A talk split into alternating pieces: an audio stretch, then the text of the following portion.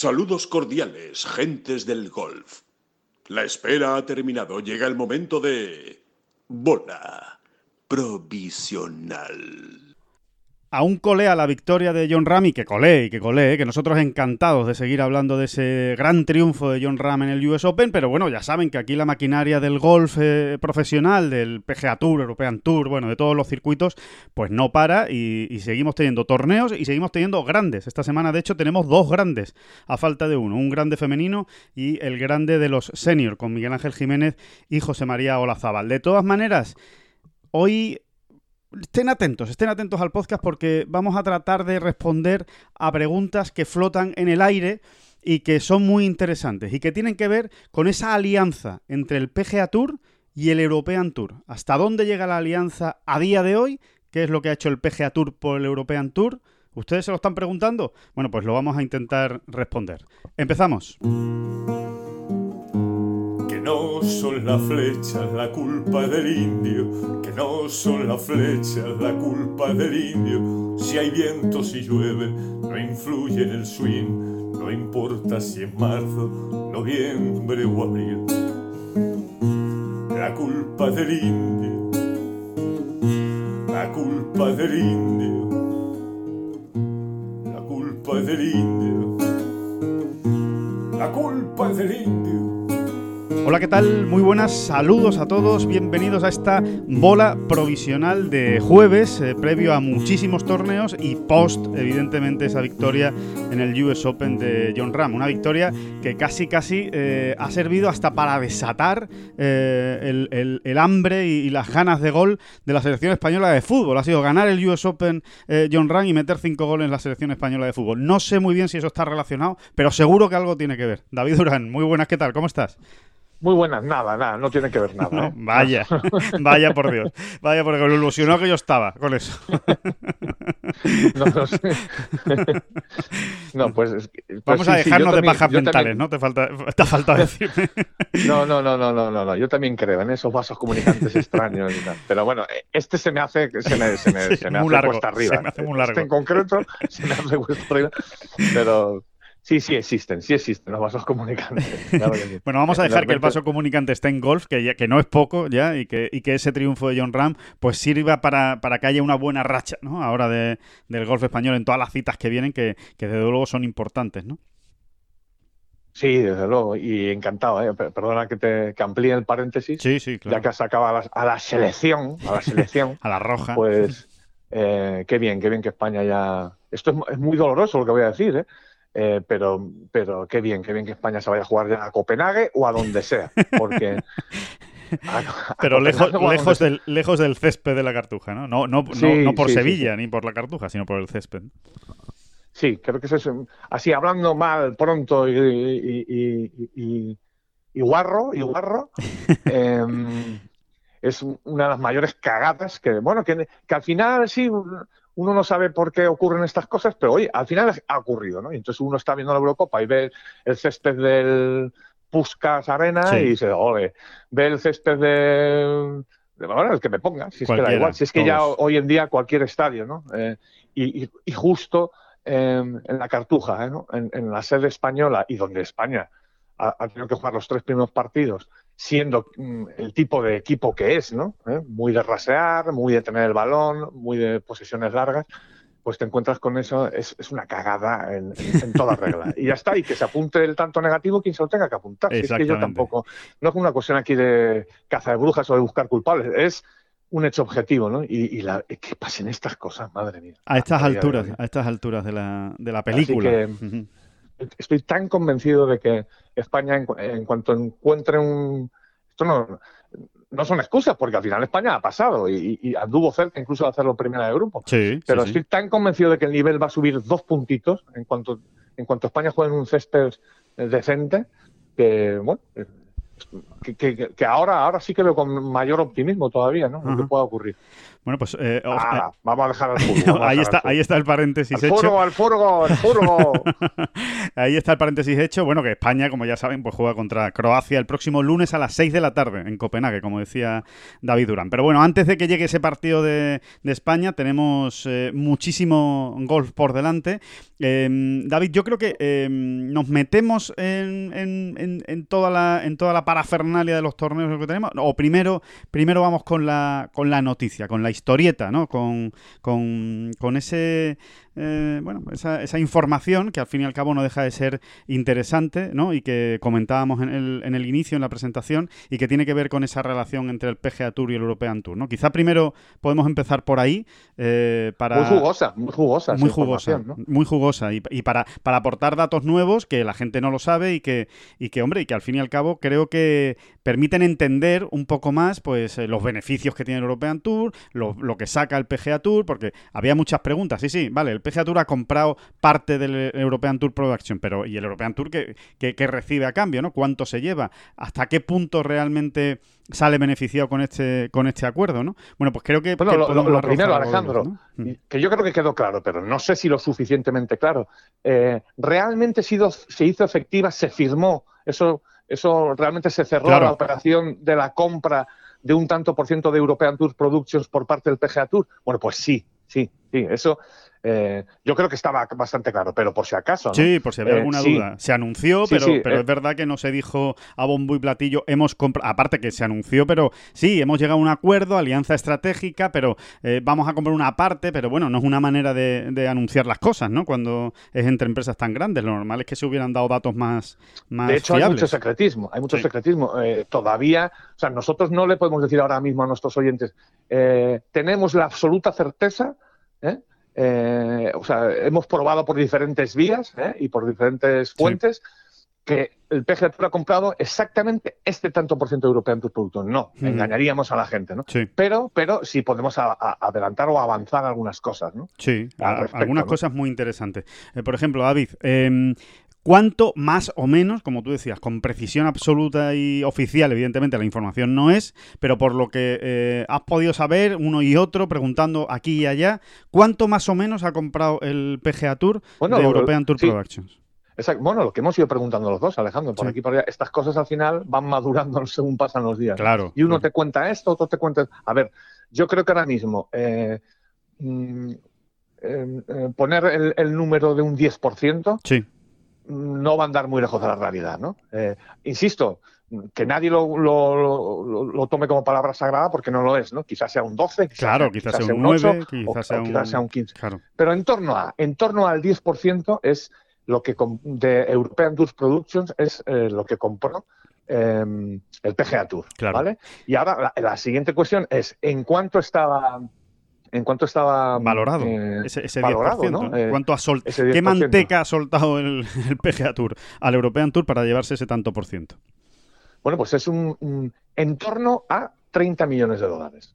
Ese 10% que valorado. Y una, última cuestión muy importante, quizá la más importante al final, ¿no? porque es la más práctica, ¿no? La más pragmática. El, el PGA Tour ha hecho efectivo ya ese pago, o, eso. Claro. Bueno, pues. ¿Esto es un acuerdo y vamos a plazos o el dinero está ya en la caja del European Tour, David? Pues nos cuentan que sí, nos cuentan que sí, que ese dinero ya está en la caja del, European Tour y no solo eso, sino que es con ese dinero, entre otras cosas, claro, en, estos tiempos tan difíciles y más difíciles todavía si cabe para el European Tour, ¿no? Precisamente por esa falta de músculo que, digo en comparación con el PGA Tour, ¿eh?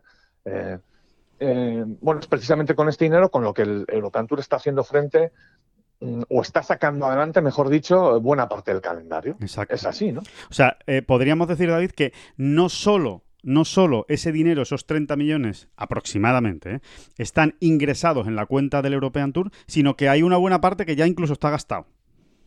Sí, sí, claro que sí, porque hemos ido viendo pues una serie de torneos que el European Tour ha ido sacando adelante para que no quedasen huecos ¿no? en el calendario, eh, pues con mucho esfuerzo, lo hemos valorado además, eh, lo hemos, eh, nos hemos quitado el sombrero ante ese esfuerzo y ante esa determinación o, voluntad clara de, sacar adelante un calendario, ¿no? Y de, Encaje de, bolillos, sí, sí. Exactamente, y de tener a los jugadores activos y compitiendo. Y bueno, pues pues, por ejemplo, pues toda aquella gira canaria que tenía sus sponsors, ¿eh? sus sponsors que, que hacían también su, su, desembolso, pero que a lo mejor no cubrían todos los gastos del fondo de premios, de, o sea, perdón, de la bolsa de premios y todos los gastos que, que, tiene un, torneo. Pues ahí el European Tour casi casi se ha ido gastando a, milloncito por semana, ¿no? En muchas ocasiones. Entre medio millón y un millón no se lo quita nadie, ¿no? De gasto, ¿no? Eh, según cuánto aportan los sponsors concretos y tal, pues se nos ocurren otros torneos como Austria, etcétera, etcétera. Sí, sí, sí, muchos, muchos, muchos que, que al final, pues, eh, el sponsor ha ayudado, pero se ha echado un poquito hacia atrás para mantener, evidentemente, la, la bolsa de premios, pues como tú decías, David, ahí ha estado el, la inversión del, del circuito europeo. Así que, en cierto modo, se puede decir que la pregunta, bueno, pero el European Tour, ¿qué saca de este, de este acuerdo? Bueno, pues por lo pronto saca que el PGA Tour, con su músculo financiero y con su, y con su cheque, eh, con su cheque por esa, por esa compra, pues esté salvando una buena parte de la temporada del European Tour, que de otra manera tendrían que haber buscado una financiación, porque no había dinero en el, en el European Tour para, para acometer ¿no? una temporada completa y un calendario como el de este año. Así que ese es el, la primera, el primer beneficio directo que ha sacado, ¿no? Y después... y, sí. sí, y, el, y el PGA Tour, podríamos verlo desde el otro enfoque, ¿no? ¿Qué saca el PGA Tour? Pues tres cosas fundamentales. Una, eh, la alianza efectiva con el European Tour eh, eh, haciendo frente común contra, pues eso, los enemigos, entre comillas, saudíes, eh, Premier League y Superligas varias, ¿no? Muy importante, muy importante. de lo que tanto hemos hablado. Eso por un lado. Por otro lado, mete, mete el cazo en la Ryder Cup, que es donde es el, en el único santuario donde el PGA Tour, el todopoderoso PGA Tour, todavía no tenía participación, no se lleva ninguna parte del pastel. Bueno, pues ahora ya sí se lleva el 10% de los derechos de televisión. Se lleva aproximadamente el 10% de los derechos de televisión. Y, una tercera una tercera cuestión muy estratégica y es que pues eh, desde aquel acuerdo el, el, el PGA Tour digamos que tiene a un enviado siempre en el Consejo de Administración del European Tour, ¿no? que estratégicamente pues siempre está muy bien. Saber lo que, lo que están haciendo otros, ¿no? Exactamente, saber lo que están haciendo y poder influir incluso en esas decisiones, ¿no? Exacto, em, sí, sí, sí. Eh, pero mm, efectivamente, como decías, el primer punto no es ninguna tontería, porque el European Tour realmente tenía problemas económicos, ha estado mirando, ha estado preguntando por financiación, ha estado diciendo, bueno, a ver dónde puedo conseguir el dinero, ahí evidentemente aparecieron los saudíes, ya lo informamos, todo esto lo informamos en Ten Golf, que puso una oferta muy generosa al, circuito europeo pues para intentar aliarse, a, hacer frente común y evidentemente que pudiera salir esa Superliga y en cuanto eso se produjo, el PGA Tour fue el que movió ficha, ¿no? Fue el European Tour en una, yo creo que una negociación hábil eh, y dijo, oye, que aquí los saudíes están dispuestos a esto, mm, ¿qué hacemos? Eh, porque nosotros necesitamos el dinero y eh, se llegó a este, a este acuerdo que, oye, que yo creo que sinceramente es bueno para todos. en este caso eh, para el European Tour porque le permite salir adelante y porque yo creo que la alianza entre PGA Tour y European Tour a la larga tiene que ser algo bueno, tiene que ser algo que redunde pues en, un, en, el mítico y, ya muy carareado eh, circuito mundial, ¿no? Eh, que, yo creo que le haría bastante bien al golf y que tanto hemos comentado también en este podcast, David. Sí, yo creo que finalmente será el mejor modo de hacer frente a toda esa amenaza de Superligas, Premier Leagues y demás. Aunque yo sigo pensando que a la larga, no sé cuánto tardará, ¿no? No sé si será a final de este año o habrá que esperar aún más. Sí. Mm, tendrá, que, tendrá que haber algún tipo de alianza, acuerdo o de no agresión eh, para, para, ir todos. Es, es muy difícil, ¿eh? es muy difícil, ¿no? Pero, pero mm, como al final hay también la voluntad o las apetencias de los jugadores van a prevalecer o van a pesar mucho, pues en un momento dado todo ese dinero que alguien está dispuesto a poner, ¿no? en este caso en el mundo del golf de élite profesional, pues eh, mm, va a haber mucha gente interesada en que no caiga en saco roto. ¿no? A partir de ahí todo es complicadísimo, pero mm, ya veremos. Y una última cosa, Alejandro, que también es interesante, ¿no? Eh, sobre todo por, eh, por, lo que respecta, pues por ejemplo, para los aficionados españoles, ya ahora lo explico. el, esta alianza también se va a notar en, lo que ocurre a partir de octubre. Es decir, una vez finalizada la temporada 2020-2021 del PGA Tour, que lo hará en agosto, como siempre, ¿no? con los, con los de la Cup, pues luego viene la Ryder y a partir de ahí vamos a tener un goteo muy interesante de jugadores americanos, ¿no? Eh, que, van, pues alguno, alguno, por ejemplo, me refería a los aficionados españoles porque alguno tocará, nos tocará en En Valderrama. En, Valderrama, ¿no? Y, y, alguno interesante, ¿eh? Sí. Eh, hay algunos nombres por ahí sobrevolando. No sé si podemos decir alguno, Alejandro. Bueno, yo creo que sí, que podemos decir alguno, ¿no? Ya a las alturas que estamos, ¿no? Si esto se nos echa encima casi, ¿no? Ya el, eh, cuando nos queramos dar cuenta y dar, eh, adiós, que tenemos encima ya, ya Valderrama, ¿no? Yo creo que, que algunos sí, sí podemos decir. Por ejemplo, por ejemplo, ¿cuál decimos? Venga, pues eh, Joaquín Nieman es uno de los jugadores que, podría, que podría acabar jugando ese Estrella Dama Andalucía Masters. por lo menos lo mira con buenos ojos, ¿no? a día de hoy esa, esa posibilidad. Habrá Mancer, es otro, otro jugador que, que estaría puesto que ya ha jugado, de hecho, algún que otro torneo en el, en el circuito europeo, ¿no? Y, que se ha dejado ver eh, por aquí. De hecho, hace poco, ¿no? En el Porsche. Estuvo en el Porsche y, estuvo también en el, en el de Arabia, Saudí. Exacto, en el de Arabia Saudí, ¿no? Con lo cual, oye, sería un tercer torneo que, que, le permitiría también estar en la lucha esa por la Race to Dubai, ¿no? Que, que, al fin y al cabo es otro caramelo que tienen ahí encima de la mesa los jugadores del PGA Tour, ¿no? Así que bueno. Sí, y yo también creo, Alejandro, que la final de Dubai de este año. ¿eh? Sí dependiendo de cómo lleguen, pues eh, todos esos jugadores americanos que, en un montón se han hecho miembros, que son muchos, este, este, año han sido unos cuantos. ¿eh? Sí, sí, sí. Em, yo, algo me dice, algo me dice que, este año, mm, si, si, realmente están metidos ahí y pueden participar en esa final, eh, los vamos a tener apuñados, ¿eh? apuñados, un puñadito. Vamos, sí, sí, sí, sí, se entiende. Habrá, ya hemos visto, ya hemos visto por aquí a, Patrick Reed varias veces, ¿no? Sí. Pero hemos visto también a Sofeli, a Sander Sofeli jugándola, a Morikawa. Morikawa la jugó el año pasado, ¿no? El año pasado, sí, pues, sí, Difícil ¿quién que sabe, ¿no? Yo creo que veremos. todos ellos se junten, ¿no? Y alguno más, ¿no? Alguna sorpresita más. Horchel es muy probable que la juegue después de haber ganado el Mundial Match Play es eh, muy probable que lo veamos en esa final de Dubai porque se hizo miembro. O sea que, que mm, sí, sí, eh, hay, hay, hay, hay, varios nombres que se están apuntando para jugar esos, esos torneos finales, sobre todo la final, ¿no? La final de Dubai, para intentar, evidentemente, pelearle la Race to Dubai a John Ram, que es lo que van a, que es lo que van a tener que, pelearle, ¿no? al, español que ahora mismo es el líder de esa Race to Dubai contando por supuesto con John Ram, que ahora mismo es el gran reclamo que puede tener el circuito europeo y esa final de Dubai, claro. Will Salatoris en un montón, ojo, él, está ahora mismo metido ahí, ¿no? Y luego está Víctor Hopland también, que en un momento dado, Tony Finau. Sí. ¿eh?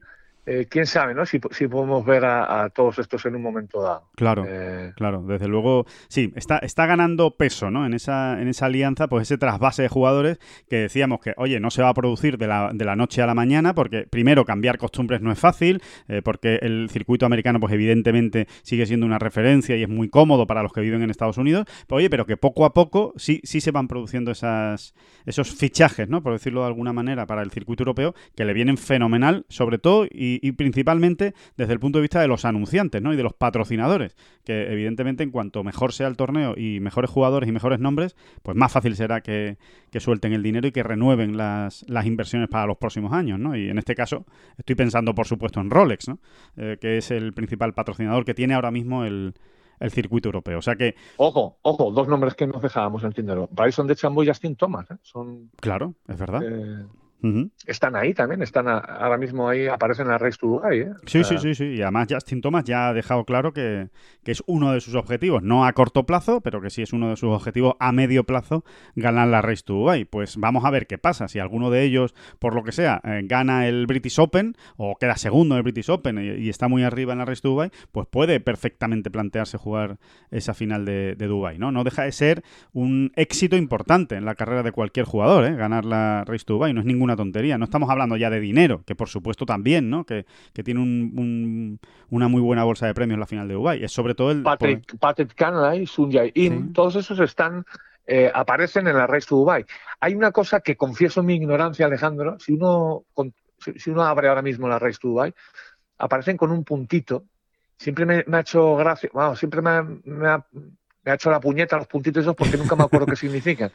Eh, por ejemplo, Morikawa y Billy Horschel aparecen, y el mismo John Ram aparecen con un puntito color morado, vamos a decir. Sí. Y, luego hay otros como Canlay o Zalatoris que aparecen con un punto rojo. Recuerdo que eso significaba algo. O sea, unos son miembros, digamos, un poquito más miembros que otros.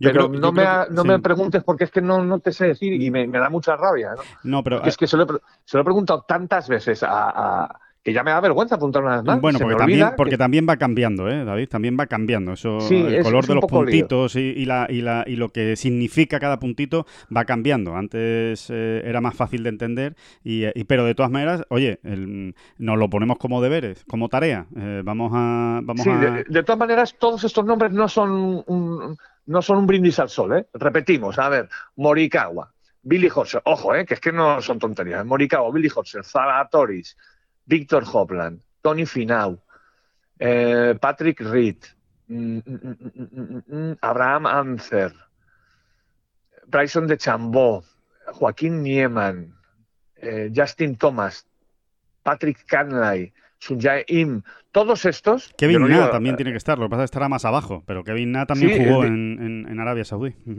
Eh, Stuart Singh también, ¿no? Todos estos, eh, en un momento dado, si, si siguen ahí y cumplen con algunos requisitos, eh, que dependen del puntito ese, pero bueno, Sí, sí, sí, eh, sí. cualquiera de estos, que ya, eh, vaya 10 nombres que acabamos de dar, ¿no? Pues a lo mejor este año, que es a donde yo quería ir, si nos encontramos con un, con un número más, más potente, más Sí. profundo, ¿no? Y por de eso. Claro, y por eso, David, eh, que, que lo explicabas perfectamente antes, eh, por redondear ¿no? el, el- el tema que empezabas, por eso va a ser muy interesante ver qué pasa en octubre y en noviembre en el circuito europeo, porque eh, obviamente un mínimo de torneos sí tienen que jugar ¿no? para, para poder aspirar a la Race to Dubai. Es, es mínimo, mínimo, ¿eh? no sé si son dos o tres torneos de la Race to Dubai, aparte de grandes y, y campeonatos del mundo. Ahora mismo no tengo claro si son dos o tres. Creo que son, creo que son dos si juegas tu Open Nacional. Creo que son y dos. tres Y por si ejemplo, no Justin juegas. Thomas ya tiene Abu Dhabi en el bolsillo y Bryson de Chambó ya tiene Arabia. Claro. Eh, es que tienen que jugar uno más. Eh, hay que pensar que muchos de estos van a jugar también en Escocia la semana previa al Claro, British exactamente. y ahí ya cumplirían. Sí, ¿no? y Ahí, Wentworth por puede que lo ejemplo, juegue alguno más. sí. Exactamente, pues por ejemplo, habrá que ver si estos Zalatori, Sunjaim, eh, Patrick Carney están en, en En Escocia, ¿no? Eh, eh, y, y luego, pues ese apunte, ¿no? Del que hacíamos, Valderrama, Sí, en un momento dado. sí, sí, sí. Hay que ver quién juega en Escocia, muy bien apuntado, Alejandro, el, el, el Alfred Dunhill, ¿no? Que ahí siempre Correcto. alguno cae Siempre caen y ahí podrían sí. sumar su segundo torneo. Entonces, Wentworth, por mm, supuesto, siempre. Ujú. Wentworth, en, algún- en Wentworth, efectivamente, en Siempre alguno Wentworth, perdón, caer. perdón, en Wentworth alguno puede caer y al final todo esto va a redundar en que si todos estos que hemos nombrado se ven con posibilidades eh, de hacer cositas en la final de Dubai, pues ¿por qué no vamos a tener 5, 6, 7, 8 jugadores de todos estos? Oye, y al final esto redunda en prestigio Sí. y sobre todo redunda en, si nos vamos a práctica, en puntos de ranking mundial, ¿no? Al final es un torneo mucho más potente, mucho más potente que va a repartir muchos más puntos. Y en atención mediática, ¿no? Que al final es lo que se, lo que se busca, ¿no? Y de repercusión. Así que, bueno, pues ahí está. Esa es eh, la noticia eh, o, la historia, ¿no? La historia noticiosa con la que, con la que queríamos abrir este, este podcast. eh, que estén todos ustedes, pues muy pendientes de que así van, así, es- esos son los pasos que se están dando en esta alianza entre el PGA Tour y European Tour, que no se habla mucho, pero que se sigue trabajando, digamos que detrás del, escenario, ¿no? En- en- eh, entre bambalinas se sigue trabajando y se siguen dando pasos, ¿no? En esta, en esta alianza.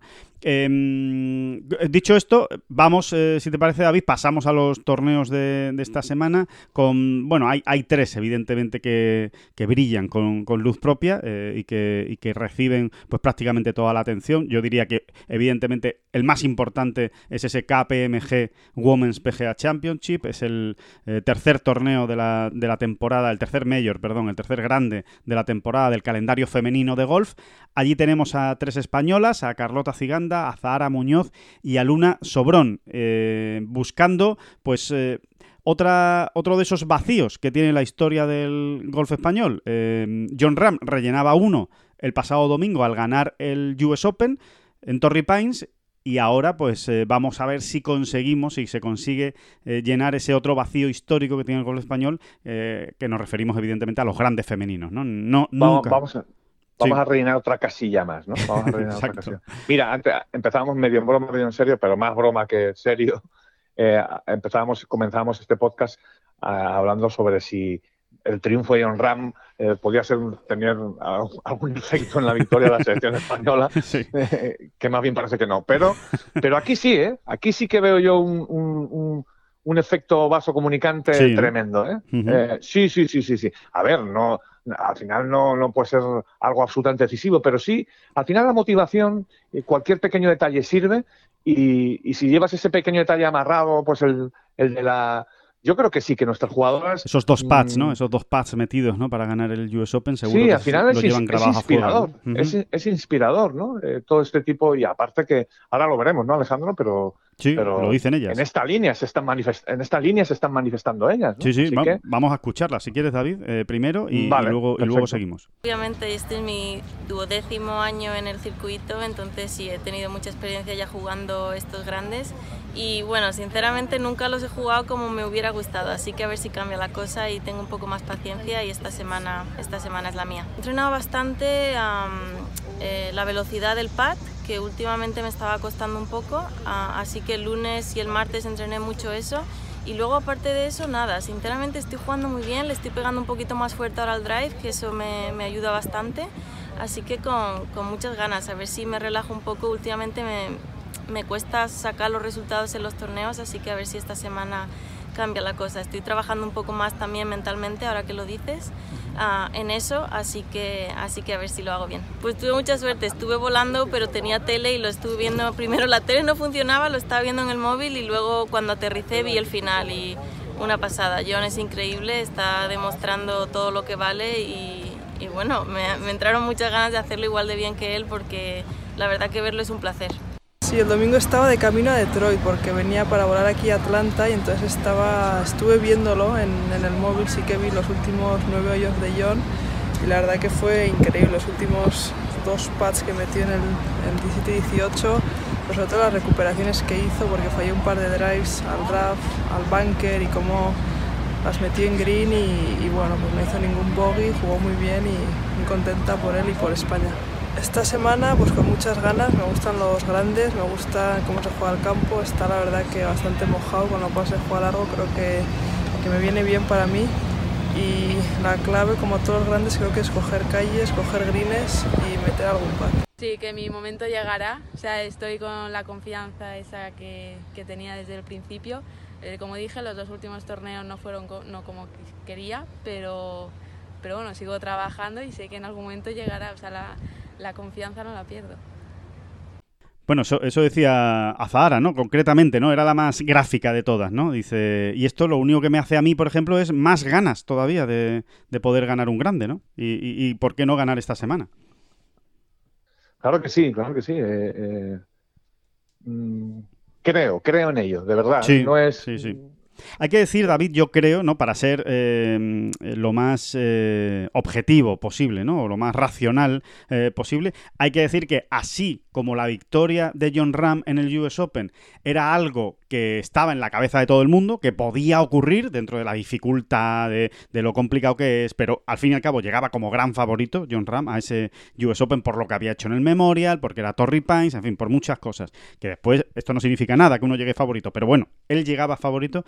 Hay que decir que no es el mismo caso esta semana. O sea, aquí Carlota Ciganda, Azara Muñoz y Luna Sobrón, especialmente eh, a Luna Sobrón ni la cuento como, como favorita, ¿no? Eh, mucho, mucho tiene con haberse clasificado para este mayor y a ver si lo puede hacer muy bien, que sería una enorme alegría, pero no se le puede colgar ni mucho menos un cartel de candidata o de favorita a ganar. En el caso de Azara, pues tres cuartos de lo mismo, no se le puede colgar ese, ese cartel de candidata. Y Carlota, pues ya sí, yo con Carlota siempre hay que colgarle ese cartel de, por lo menos aspirante, ¿no? No vamos a decir favorita o candidata clara al triunfo, pero desde luego sí la, sí la situaría en un segundo escalón de aspirante a, si le sale la semana, eh, puede estar para, para ganar, pero que desde luego sería un auténtico pelotazo que, las españolas pudieran ganar este, este grande.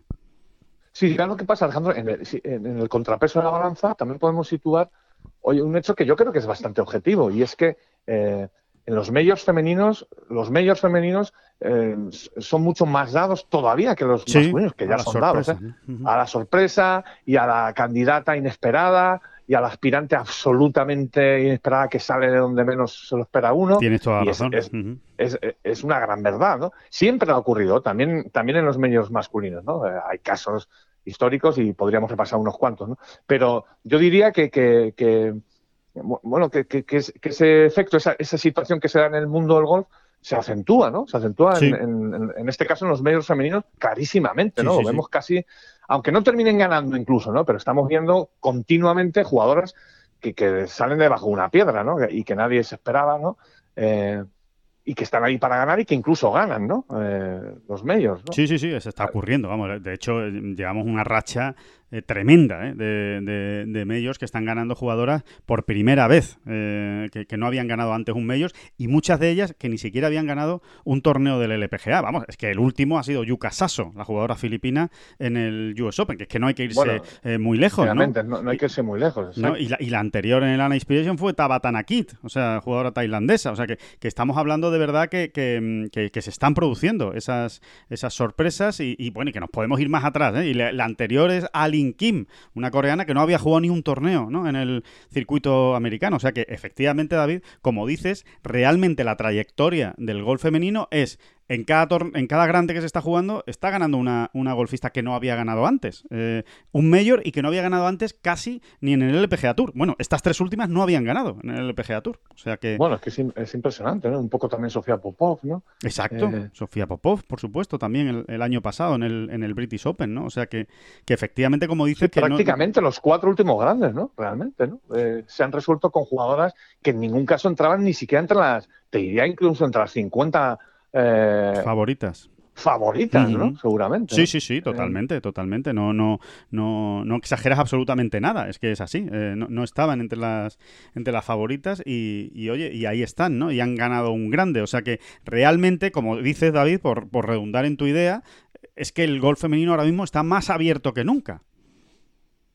Sí, sí, exactamente, exactamente. Así que, ¿por qué no pensar que, que dos jugadoras con la experiencia y el talento y la calidad demostradas, de, pues por ejemplo, Azara y Carlota, mm, puedan realmente por fin eh, subirse a ese tren, ¿no? Y, estar ahí el domingo luchando. Es Claro. que, mm, es No, que- es es que que no hay que descartarlo. todo nos lleva a creer en ello. Es Sí, sí, verdad sí. que pasan los grandes y no ocurre. Es verdad, es verdad.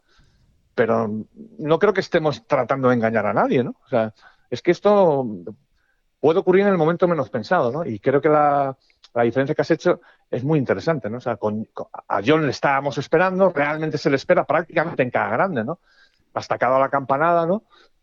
Y no es el mismo caso, pero, insisto, no estamos engañando a nadie. Es que puede ocurrir Sí, eh, sí, sí, sí. perfectamente. Y, y esa teoría ridiculita de los vasos comunicantes, esa, esa parte inspiradora de lo que acaba de hacer John, pues yo creo que Suma. que suma. Y ahí las hemos escuchado, ¿no? O sea que. Es así. Y, Vamos y- a ver, sí, eh, sí, sí. eh, creo que puede ser muy interesante. Puede ser, puede ser muy interesante. Bueno, el, eh, simplemente por situar eh, un poco el, el- el KPMG, ¿no? Este, este tercer grande de la, de la temporada femenina, se disputa en, el, en, un, en un campo mítico y, y adorado, por cierto, por, por David Durán. Eh, ahora nos lo dirá. Pero bueno, sí, es en el Atlanta Athletic eh, Club y, y obviamente, bueno, es un campo absolutamente legendario, eh, es del, del siglo XIX y, y sobre todo y fundamentalmente porque es la casa de, Bobby Jones, ni más ni menos, ¿no? Se han jugado varios grandes ahí, se han jugado eh, pues eh, un US Open masculino, se han jugado tres PGA Championship, el último en 2011, que seguro que muchos de nuestros oyentes lo tienen en el recuerdo porque fue aquel que ganó Keegan Bradley a Jason Duffner en el, en el desempate. Eh, se ha jugado también un US Open femenino en 1990, pero fue en otro campo. En este que se está jugando esta semana, en el Highlands, es el, digamos, el campo número uno, ¿eh? el campo principal donde, donde se han disputado todos esos medios eh, masculinos. ¿Y qué campos se van a encontrar? Bueno, pues eh, un campo complicado, como no puede ser de otra manera, porque estamos hablando de un grande, pero sobre todo y fundamentalmente muy mojado, muy pesado, porque ha llovido mucho, por desgracia, porque realmente no, no son las condiciones en las que realmente uno quiere encontrarse un grande, pero evidentemente pues va a estar va a estar largo y también por otro lado va a estar receptivo, es decir, se van a pegar palos más largos, pero por otro lado los greens van a recibir un poco mejor porque no solo ha llovido mucho antes, sino también el parte meteorológico es malo durante la semana, o sea, se espera más agua, incluso hoy eh, se espera que pueda llover por la mañana, un poquito antes de, empezar eh, el juego eh, y después todas las tardes se prevén tormentas eléctricas, o sea que hay que, hay que esperar porque podríamos tener suspensiones ¿no? en, en Atlanta. Pero desde luego la sede es mítica, la sede es histórica, eh, venimos de la victoria de John Ram, eh, Azahara eh, la, hacíamos la cuenta, el, lleva, va a disputar su grande número 55, que se dice pronto, ¿eh? Eh, es, una, es una cifra que hay que darle muchísimo mérito. Carlota su grande número 46, entre Carlota, Azahara y Luna Sobrón llevan 110 grandes, eh, una cifra redonda, o sea que eh, podría ser todavía más redonda, no si fuera 100, pero bueno, 110 no está nada mal. Y, y bueno, vamos a ver si, si como decimos, pues se, se, mm, sale la semana, ¿no? Sale la semana y podemos ver a, a las españolas, alguna de las tres, eh, peleando por la victoria el, el domingo en este grande. Bueno, Alejandro, permíteme una, Sí. Una puntualización. Yo sabía Que- hablando de Bobby Jones te, te tenía, te tenía que preguntar a ti. Sí, sí, sí, sí. que- Sí, no tiene su gracia y es que realmente es un lío porque no está bien explicado y si no te metes muy a fondo, eh, a veces pues lleva a, a- a error. ¿no? Sí. A ver, a ver eh, eh, efectivamente la familia y el propio Bobby Jones eh, eran del Atlanta Athletic Club, Sí. ¿no? Desde su fundación, ¿no? Como quien dice. Sí, que efectivamente es, Es- un club que se funda en el siglo XIX, como club, digamos, ¿no? Mm. finales del 19, exactamente 1898, Sí. ¿vale? Y ese club eh, tuvo como enseguida como primera sede o, o enseguida tuvo como, como campo de golf lo que bueno el, el campo tan archiconocido como es East Lake, Ajá, ¿eh? Lake, que es donde se juega el The Tour Championship, que es la final de, de la FedEx Cup, ¿vale? Sí, Y esa es la casa de Bobby Jones, o sea, vale. eh, East, East Lake es la casa de Bobby Jones. la casa. Pues golfística de, de Bobby Jones, sí, sí, sí. Absolutamente, o sea, Mm. ahí se hizo, ahí dio sus primeros palazos, ahí, o sea, pegadito, pegadito, pegadito, o sea, eh, separado por una carretera, por el ancho de una, de una vía eh, muy estrecha, por cierto, estaba la casa de los padres, la casa familiar de Bobby Jones, y, y ahí es donde Jones se hizo un, un primer, en los alrededores de East Lake, es donde se hizo un primer campo de, de tres hoyitos ahí absolutamente silvestre, donde el niño salía salía a dar palazos, y ahí es donde dio sus primeros palos, y ahí es donde se hizo como golfista, y ahí es donde jugó pues probablemente su última ronda de golf, dicen, y, y desde luego la primera. Y luego, ¿qué ocurre? Que el Atlanta eh, Athletic Club eh, se, se marcha de allí, se marcha de East Lake, ¿no? Eh, y se entonces, muda, sí, sí, se muda, se va, de se va alguna a otra manera, de algún-. Ujú. Exacto, de alguna manera también es la casa de Bobby Jones, porque él fue miembro de, siempre de ese club. Pero eh, si nos referimos, si, si, si, nos de golf.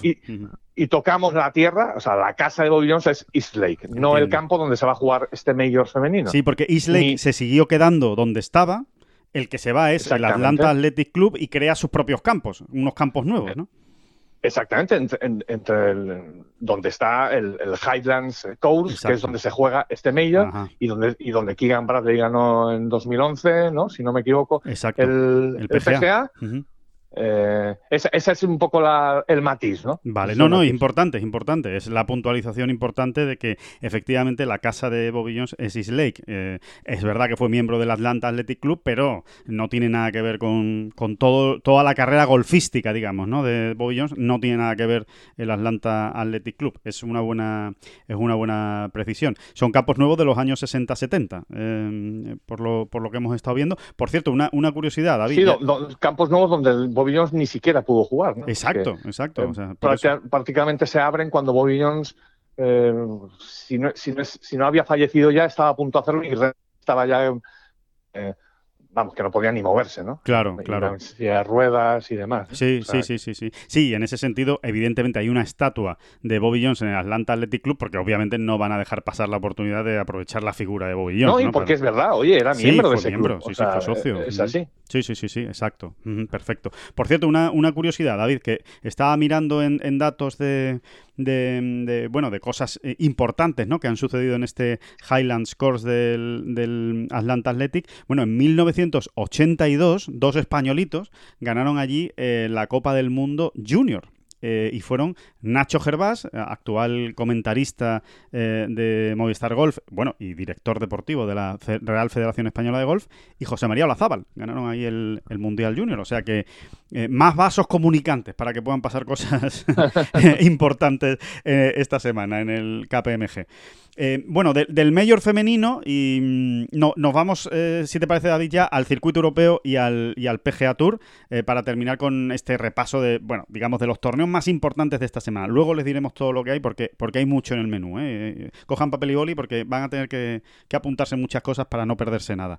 El BMW International Open, torneo de, de Múnich, donde, por cierto, también hay una historia española tremenda, tremenda la historia española que tiene este, este torneo, concretamente en este campo, en el Ancient Right, que es donde se juega este, este año el... Ya que estamos con los vasos comunicantes, ¿no? Exacto, sí, sí, sí, sí, totalmente, ¿no? Eh, dos victorias de la Razábal, una de Miguel Ángel Jiménez en Múnich, eh, y ahí está Sergio García, ¿no? Que, que vuelve, ¿no? Que, que, vuelve a jugar en Europa cuidado, eh, que, que, hay que irse muy lejos. ¿eh? La última vez que Sergio García jugó en Europa, creo que fue en Valderrama en 2019 si no me equivoco mal, la última vez que jugó en Europa, no en el circuito europeo, ¿eh? porque sí lo vimos en la gira del desierto, eh, tanto en 2020 como en 2021, pero en Europa la última vez fue eh, en Valderrama en 2019. Así que... y, la y la penúltima debió ser Holanda cuando ganó el KLM. Sí, exacto, exacto, exacto, David. Sí, sí, sí, sí, eso es. Eh, buena memoria. Así que, bueno, vamos a ver. Eh, evidentemente es uno de los principales focos de interés, Sergio García, a ver qué es capaz de hacer. Recordemos que visita siempre el BMW International Open porque por la, bueno, pues por la conexión que tiene con Adidas, ¿no? Con, con los dueños de Adidas, tiene una relación extraordinaria. Sergio García es el principal patrocinador de Sergio de toda su carrera y siempre aprovecha para ir al BMW International Open pues para, para cenar con ellos, para estar con ellos, en fin, para, para hacer vida social con sus eh, patrocinadores, que ya más que patrocinadores son amigos, eh, eh, obviamente, después de, tantísimo tiempo. Entonces, bueno, vamos a ver. Tiene dos segundos puestos. Sergio tiene ahí dos segundos puestos. Uno, precisamente, el que en aquel playoff que perdió con Pablo Arrazábal, que es una de las dos victorias de Pablo allí. bueno, pues fue una de ellas fue con Sergio como víctima en un desempate absolutamente Agónico. Eh, maravilloso. maravilloso y agónico, sí, sí, sí, totalmente. Sí, prácticamente había que hacer Eagle en cada hoyo de desempate para, para seguir adelante, una cosa de loco. Sí, oye, y seguimos hilando, seguimos hilando. ¿Sabes cuándo fue, no? Ese, ese desempate, ¿no? Entre Pablo Arrazábal y Sergio García. Eh, el año, dice. Sí, el año, el año. Sí, sí, el año, el año. Bueno, pues 2013. Fue, no, 2011 fue, en 2011. fue en 2011, donde Keegan Bradley ganó el PGA en el Athletic Club. Bueno, ya por, por seguir hilando cosas. Sí, sí, en 2011. Después volvería a ganar eh, la Razábal en 2015, eh, imponiéndose a, a Enrique Stenson, eh, precisamente. ¿no? Que, Nos vamos a volver locos al final, Alejandro. Pues mira, fue en 2011, que fue justo un año después del gol de Iniesta. ¿eh? justo un año después del gol de Iniesta, ¿eh? que nos hizo campeón del mundo. Vamos a ver si este va pues, comunicante pues, después llegar a nuestras chicas. Bueno, pues sí, sí. Cuidado que puede ser un año, casi un año justo después, eh. Cuidado. cuidado que puede, que puede ser por ahí, por ahí, por ahí anda la cosa. O sea que, pues eh, bueno, vamos a ver, vamos a ver qué, qué hacen los españoles en el circuito europeo. Oye, que hay que decir eh, sin ánimo de meterle presión ¿eh? a nuestros admirados y, queridos chicos de, la Armada del circuito europeo, que es el circuito donde más, eh, donde menos están brillando el golf español. El circuito europeo es el que más se está dejando querer, en este caso, para lograr la, victoria. ¿no? Hay que decir que... Anduvo cerca, anduvo cerca sí, muy cerca. Adrián, muy, muy, muy, muy cerca realmente. Así que... Bueno, primer tiro al palo, ¿no? Exactamente, un, buen tiro al palo, un buen tiro al palo. De esos tiros que van al palo y van hacia adentro, ¿sabes? Los que te digo. Sí, sí, los que se pasean por encima de la línea, ¿no? Y dan en el otro palo. Exacto, puede, puede eso, ¿eh? Puede eso. Sí, sí, sí, sí. Bueno, pues vamos, vamos a ver qué ocurre esta semana. Ahí, bueno, está toda la armada del circuito europeo con la eh, suma de Sergio García y la única ausencia de Adri Arnaus, eh, que, bueno, después de, mm, Por cierto, ya aprovechamos, ¿no? Y, confirmamos la noticia también que se sabía a principios de esta semana y que adelantábamos en, en Ten Golf y que van a ser John Ram y Adri Arnaus los que representen a España en los Juegos Olímpicos de Japón. Finalmente Sergio García y Rafa Cabrabello, que eran los que les correspondía por ranking, es decir, Sergio era el primero que le correspondía. Si él no iba, era Rafa. Esos dos eh, han renunciado. Sergio por preparar la Ryder, por clasificarse para la Ryder, más que por prepararla, por intentar clasificarse por méritos propios para la Ryder. Y Rafa por intentar mantener la tarjeta del PGA Tour para el próximo año. Dos motivos eh, absolutamente comprensibles, aunque sinceramente, hombre, nos hubiera gustado, la verdad, ver a, Sergio otra vez en los Juegos Olímpicos, ¿no? Ver a, esa pareja John Ram, Sergio García en, los Juegos, pues está muy bien. Pero, oye, es absolutamente comprensible también que, que, decidan así en función del calendario y de sus objetivos esta temporada. Y mucho más cuando es Ryder, ¿no? Mucho más cuando es Ryder y, ojo, y mucho más cuando ellos ya han representado a España en los juegos. Mm. Eh, que yo creo que eso ha pesado también, ¿no? en su decisión. Ahí, de verdad, ¿eh? no es, no es, no romper una lanza en favor de los jugadores eh, gratuitamente. Es que tienen que ser egoístas. ¿eh?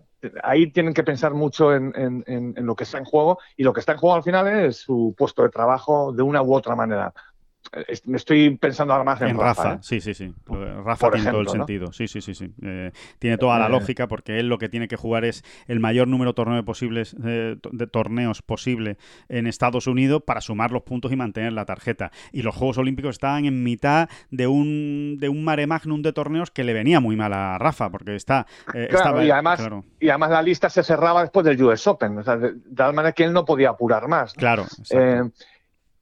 hay que decir ¿eh? Eh, esto no lo hemos leído, ni, nos lo contó una, la prima hermana de un amigo, no, eh, nos lo dijo a nosotros, de viva voz, cara a cara, que el mayor objetivo, su mayor ilusión este año, por encima de meterse en, la, en el equipo de la radio por segunda vez en su carrera y tal, era representar a España en los Juegos Olímpicos. Eso nos lo dijo Rafa, en, creo que fue en Abu Dhabi, fíjate. Sí, en la gira del desierto, correcto, en Abu Dhabi.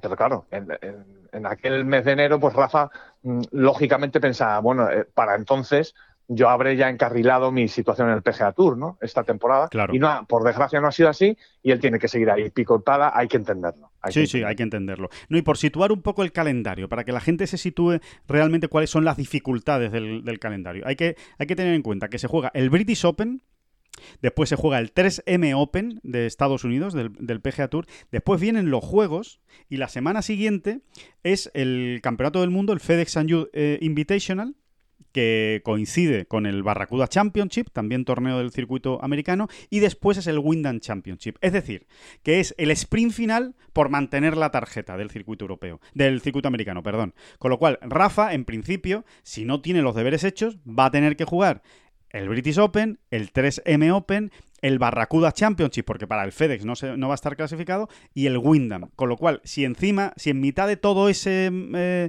eh, lío de torneos, que ya de por sí em, implican un viaje a Europa para jugar el British y volver a Estados Unidos para jugar los torneos del PGA Tour, le metes un viaje a Japón para jugar los Juegos Olímpicos que no suman para el PGA Tour, pues evidentemente es que eh, se complicaba muchísimo la, tarea para, para Rafa, que evidentemente, como tú dices, David, ahora mismo su objetivo principal y prioritario tiene que ser mantener la tarjeta del PGA Tour. Sí, es así. O sea, se, entiende perfectamente que sea así. Eh, y ya me lo pones a huevo. Realmente, ¿qué necesita Rafa? ¿no? Eh, pues mira, Rafa, eh, que, está esta semana en el Travelers Championship, en realidad necesita algo así como. A ver, con 200 puntos más, FedEx Cup, sí. ¿vale? Yo creo que él prácticamente, si no lo ha asegurado, pues ahí, ahí, ahí va a andar, ¿no? Pero digo, para dar números redondos y, no volver loco a la gente, loca a la gente, eh, unos 200 puntos más. Ahora mismo lleva 165. Bueno, tiene que doblar, eh, más que doblar la, la, cifra actual. Pero eh, vamos a descender a números concretos para, para que la gente lo tenga. Para saber lo que supone eso, ¿no? Exactamente. La mayoría de torneos que él va a jugar, ¿eh? Donde, por ejemplo, el de esta semana, el Traveler, eh, dan 500 puntos al ganador, ¿vale? 500 puntos FedEx. Vale, pues mira, eh, un tercer puesto en solitario, por ejemplo, esta semana, son 190 puntos. Mm, un tercer puesto en solitario esta semana, para que la gente se vaya, ¿sabes? Puede ir, centrando dónde está el objetivo. Un tercer puesto en solitario esta semana, a Rafa prácticamente le dejaría ya... Eh, más que bien colocado. Tendría que sumar dos, dos, con pasar ya dos, dos cortes más. Efectivamente, sí, un, top 20, vamos, con un top 20 más ya lo tendría casi hecho. bueno, con un top 20, eh, exactamente, exactamente. Eso para hacernos una idea. O bien, pues por ejemplo, para que lo sepamos, ¿cuántos puntos da, cuántos puntos se suma con un sexto puesto en solitario en el Traveler? Sí. Pues con un sexto puesto en solitario se suman 100 puntos. Bueno, pues... La mitad del eh, trabajo. La mitad del trabajo. Es decir, a Rafa le otra manera de verlo, a Rafa le valen dos sextos puestos en solitario, de aquí, de aquí, al Windham, ¿vale? Incluyendo el Windham. Sí, casi, eh, casi podríamos decir, David, que casi, casi que le valen dos top ten, más alguna otra cosa que saque por ahí.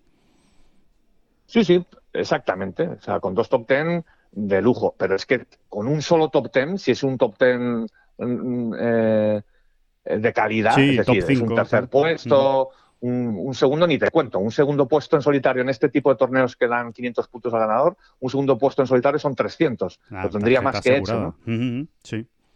Exactamente, ¿no? O sea, es decir, me parece bien o sea, situarlo así. Le podría valer con un, con un solo top ten, siempre que sea de, de máxima calidad, es Sí. decir, un segundo, un tercero, ¿vale? Incluso un cuarto, un cuarto ya lo tendría muy, muy avanzado. Muy encaminado. Y, y si no es así, le, tendrían que ser como dos top ten, un octavo y un sexto, un quinto y un séptimo. Eso ya le pondría prácticamente eh, a las puertas ¿no? del- de ese top 125 de la. Claro. ¿vale? Yo creo que queda más o menos claro. Queda perfectamente Eh, explicado. es Ujú. complicado, es complicado, pero no parece tampoco imposible, ¿no? No. No parece tampoco imposible. No, ni mucho menos. Y hay que decir que no solo no parece imposible, David, sino que realmente el juego de Rafa invita a pensar que está cerca de poder conseguirlo. O sea, que no es eh, ninguna locura. No, no tiene que hacer una machada. No es un jugador que viene de fallar seis cortes consecutivos. Y dice, bueno, pues a ver, a ver ahora de dónde saca este hombre el juego necesario para hacer dos top ten en el PGA Tour. No. Eh, Rafa se está, se está acercando, lo está merodeando, le está faltando cuadrar la semana entera, que los cuatro días sean buenos, pero está haciendo mucho, muchas semanas de dos, tres días muy buenos eh, y, está fallando en uno, uno y medio, que es lo que le está realmente impidiendo pues eh, estar más arriba en los torneos. Está, digamos que merodeando la presa, pero no termina de echarle la garra encima. Sí, exactamente. Está haciendo cosas muy buenas que invitan a la esperanza, ¿no? O que llaman a la esperanza. Por ejemplo, pues esa primera ronda en el US Open, donde se queda un golpe del liderato. Exacto, En, todo un US Open, yo creo que es muestra suficiente, aparte de otras que ya nos han ido enseñando, Sí. ¿no? Eh, es muestra más que suficiente para pensar que, que si no está ahí, poco le falta, ¿no? Eh, Yo creo que hay que ser, hay que ser positivos y optimistas. En el caso de Rafa, que por otro lado se va a pegar un- una panzada importante De ¿no? jugar, este, sí, este sí. verano y vamos a ver cómo lo arregla, ¿no? Porque viene a jugar el Palmetto, jugó el US Open, está jugando el Travelers y, ahora viene todo seguido, ¿no? Sí. ¿Dónde va a tener entrada o no? También hay que ver en qué torneos Exacto. y en algún momento también tendrá que descansar, ¿no? Lo- yo, a ver, a mí sí me, yo lo que creo es que mm, jugará este Travelers y después eh, descansará la siguiente semana. yo Rocket creo que ahí descansará eh, la que corresponde al Rocket Mortgage, yo creo que ahí descansará, o, o incluso a lo mejor es que ni tiene entrada. Sí. Y yo creo que podrá jugar el John Deere, porque Sí. el John Deere es el- coincide con el con el Open de Escocia. con el Open de Escocia y ahí normalmente siempre suele haber más plazas porque hay muchos americanos que van a jugar a Escocia. Yo creo que jugará el John Deere, jugará el British Open y luego el- todo lo que pueda, el 3M y Wyndham y está el Barracuda ahí por medio, Sí. en fin. Eh, Hay que decir que nunca ha tenido grandes problemas Rafa en si tiene que jugar 8, 9, 10 semanas seguidas. Eh, es de los que lo ha hecho, es de los que lo ha hecho y, y sobre todo cuando hay un objetivo de por medio de eh, que tiene que sumar como sea. la verdad es que otra cosa no, pero Rafa físicamente está bien y mentalmente es de los que aguanta estos, estos hechos de torneo. Si se lo puede permitir y darse algún descanso, se lo dará, pero, pero que va a jugar muchísimo, como tú dices, David, eso es, eso es seguro. Bueno, eh, eh, David, eh, por terminar con el Travelers, allí tenemos también a Dustin Johnson, número uno del mundo, que por cierto puede robarle, puede quitarle el, el número uno del mundo a John Ram, ¿no? ¿Qué, qué es lo que sí, tiene sí, que hacer está. exactamente? Dustin Johnson está ahí dispuesto a hacernos la puñeta. Bueno, a hacérsela más bien a, Siempre. a, a- a John Ram, ¿no? Pero sí, sí, tiene, va a tener la, la opción matemática, ¿no? Y, y es complicada, también es exigente, pero no es imposible, y menos si estamos tratando de Dustin Johnson, que también está enseñando cositas últimamente. Sí, sí, Eh. ¿Qué tenía que hacer Alejandro? Me parece que tiene que, quedando quinto empatado con un solo jugador, le vale. Le vale. para, Ujú. para arrebatarle de nuevo el, el número uno del mundo a John Ram. Quinto empatado con uno. A ver, no, no va a ser tan fácil en un torneo donde recordemos, ¿eh? Eh, cómo se la gasta el un- una vez más, ¿no? Hay- está más de la mitad del, del top 100 mundial allí, ¿no? Y está la mitad del top 10 mundial. Así que sí. Así que competencia va a tener. No, no creo que le sea muy fácil a Dustin Johnson. Nunca lo es, ¿no? Pero eso de quedar quinto y tal, se dice así, lo decimos así frívolamente, pero no, no va a ser tan fácil. ¿no? No, no, para nada. Bueno, pues eh, esas son las citas más importantes. Y después repasamos rápidamente la agenda para que sepan ustedes todo lo que hay. Challenge Tour, el Open de Bretaña. El Challenge sigue eh, y estamos muy emocionados con el Challenge porque es que nos da alegrías una semana sí y otra también. Es la primera oportunidad que tiene Santi Tarrío, por ejemplo, de eh, ascender directamente al European Tour. Recuerden, ella tiene dos victorias En cuanto consiga la tercera, será miembro de pleno derecho del circuito europeo y podrá jugar a partir de la semana siguiente los torneos del, circuito europeo. Así que eh, ahí lo tiene. Es un lujo tener esa oportunidad, sobre todo cuando sabes que ya eres, ya tienes la tarjeta asegurada para el próximo año. O sea que realmente a ya lo que le queda es disfrutar cada semana a ver si consigue el, gran pelotazo de poder, de poder ascender. Eh, por supuesto, también esta semana tenemos el Bridgestone Senior Players, que es otro grande, es un grande del, del, PGA Tour Champions, bueno, es el de Players, pero de los seniors, eh, que se juega en el Firestone, en el mítico campo de Firestone, donde antes se jugaba el Bridgestone Invitational, y allí tenemos, por supuesto, como siempre, a Miguel Ángel Jiménez, y la noticia es que tenemos también a José María Olazábal, que ha vuelto eh, después de, bueno, pues de darse un tiempo, ¿no? Un tiempo en casa, un tiempo en, en San Sebastián, entrenando, preparando y recuperando las mejores sensaciones después del, del Máster de Augusta, así que bueno, vamos a ver qué papel pueden hacer Jiménez y Olazabal. También hay Ladies European Tour en Chequia, hay Simetra eh, Tour también con Fátima y con Fátima Fernández Cano y con Marta Sanz, hay PGA Tour Latinoamérica con Mario Galeano y Mario Beltrán, Let Access, en definitiva, eh, realmente es una semana completísima de golf eh, profesional con muchísimos torneos y ahí vamos a estar muy pendientes en Ten Golf de todo lo que de todo lo que ocurra. Así que mm, que nada, que nos, eh, que nos vamos despidiendo, David, si, si te parece, si, si no tienes algún apunte que, que hacer eh, ahora mismo, pues eh, nos vamos despidiendo hasta el próximo lunes de esta bola. No, simplemente, simplemente recordar eso, ¿no? las alusiones que ya hemos hecho a lo largo del podcast, que han pasado 11 años desde el gol de Iniesta y que, y que, y que esperamos que, que los fluvios de, de aquella gesta lleguen a todos nuestros campeones en toda esa barbaridad de torneos que acabas de, de, de glosar eh, bueno, pues a estamos seguros de que, de que así va a ocurrir. Ah, así va a ocurrir, efectivamente. Bueno, pues con esos grandes deseos eh, nos despedimos hasta el próximo lunes. Eh, pásenlo bien el fin de semana, disfruten todo lo que puedan, vean mucho golf y jueguen también mucho al golf y, nos escuchamos de nuevo el próximo lunes. Si no antes, ya veremos. ya, ya decimos que siempre estamos abiertos a, a cualquier posibilidad de hacer un programa especial, pero en principio nos escuchamos el próximo lunes. Así que Muchísimas gracias a todos por estar ahí. Y David Durán, muchísimas gracias. No, hombre, no, por favor, por favor, por favor, gracias a usted, a usted. Las gracias a usted.